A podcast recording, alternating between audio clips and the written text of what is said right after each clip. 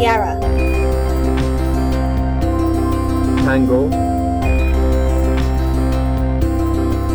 Yankee. X-ray. Alors apparemment c'est mon tour.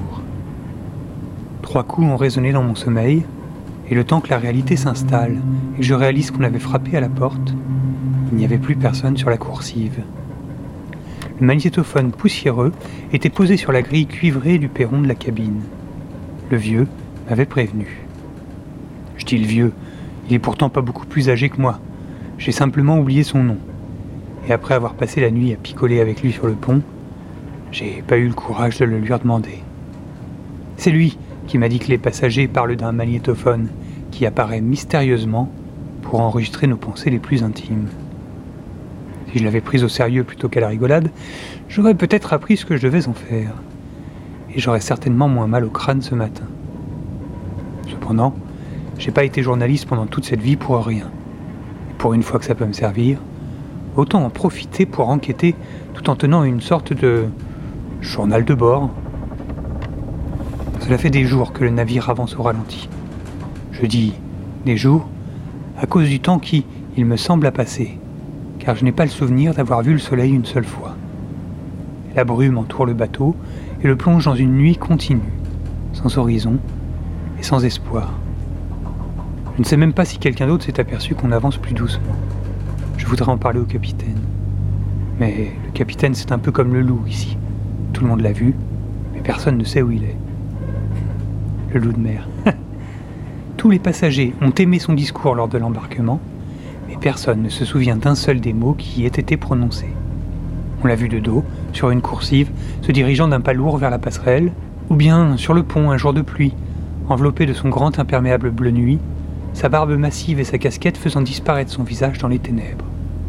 Personne ne l'a approché, personne ne lui a parlé. Pourquoi est-ce qu'il me parlerait, à moi? Je suppose qu'il est trop occupé pour discuter avec les passagers. Et même s'il le faisait, ne serait pas pour répondre aux questions idiotes d'un agaçant journaliste qui pense que le bateau avance moins vite. En plus, je n'ai aucune preuve. La seule chose qui me fait penser qu'on a ralenti, ce sont les nausées qui me reviennent. Je sens le bateau bouger dans les quatre dimensions. En me basant sur mes piètres connaissances sur les navires de croisière, j'en suis venu à imaginer qu'en ralentissant la vitesse du bateau, les stabilisateurs n'arrivaient pas à en compenser le roulis et le tangage. En tout cas, ils sont de plus en plus forts si j'en crois mon oreille interne. Ah, petit-déj.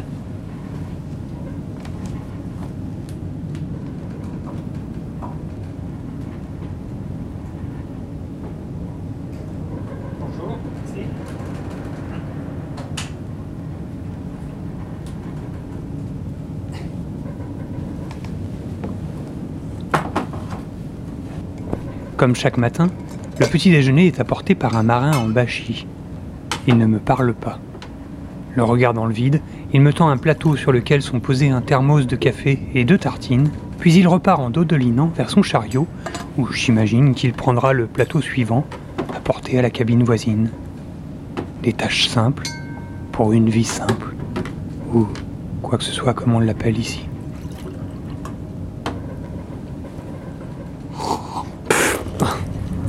L'odeur du café m'écœure encore ce matin. Une simple gorgée me fait ressentir le roulis encore plus fort. C'est comme si. si je devais forcer sur les jambes pour rester en équilibre tellement je sens le navire secouer de bâbord à tribord. Oh. Juste de dire ces mots. Bâbord. Tribord. Je me rends encore plus malade. Je dois sortir à l'air libre, respirer, je dois.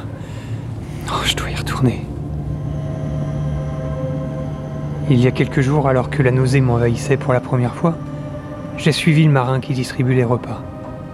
Il a ouvert une écoutille et y a disparu. Quand je l'ai ouverte à mon tour, elle était vide et une longue échelle s'enfonçait dans les entrailles du navire. Malgré les consignes strictes qui sont affichées sur les murs de ma cabine, je l'ai empruntée.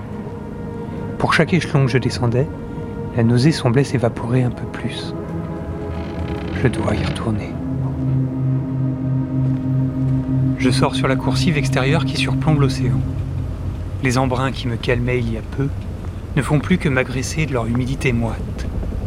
J'accélère le pas et essaie d'être aussi discret qu'on peut l'être lorsque l'on se trimballe un enregistreur de 3 kilos sous le bras. Une jeune femme, que j'ai déjà croisée il y a quelques jours, m'observe depuis un transat. J'ai l'impression qu'elle a vu le magnétophone. Elle semble vouloir s'adresser à moi. Une cloche résonne plus loin sur le navire. Elle hésite, attrape son sac, se lève, puis s'éloigne dans la direction du bruit. J'aurais aimé lui parler. Bon, voilà l'écoutille interdite. La dernière fois, je ne suis descendu que de quelques mètres. Mais aujourd'hui, je compte bien essayer d'atteindre les lueurs qui brillaient en contrebas.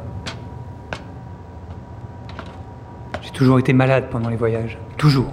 Ça me rappelle cette fois où j'étais allé chez ce nouveau docteur pour en parler. Arrivé au cabinet, une jeune femme m'accueille.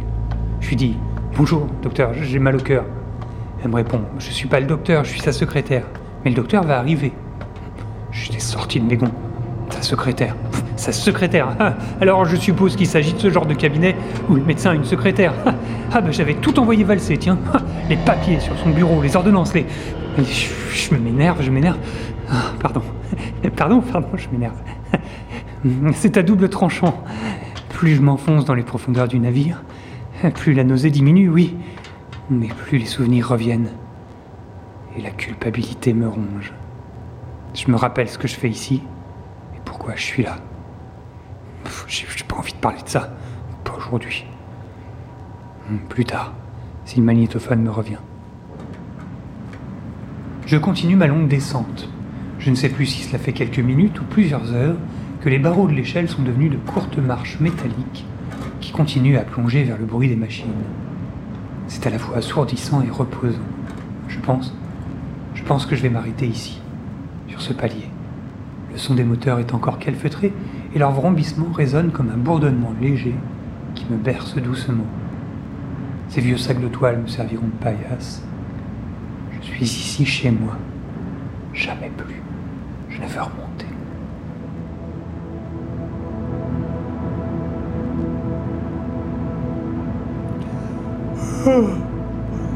Je sais pas quoi ajouter. Je sais même pas ce que je dois faire du magnétophone. Il n'était pas fourni avec un mode d'emploi Est-ce que c'est à moi de le déposer devant la cabine de quelqu'un? Est-ce qu'il trouvera son chemin tout seul? Qu'est-ce que je raconte? Qu'est-ce qu'on finit par, par raconter seul face à une bande magnétique vide?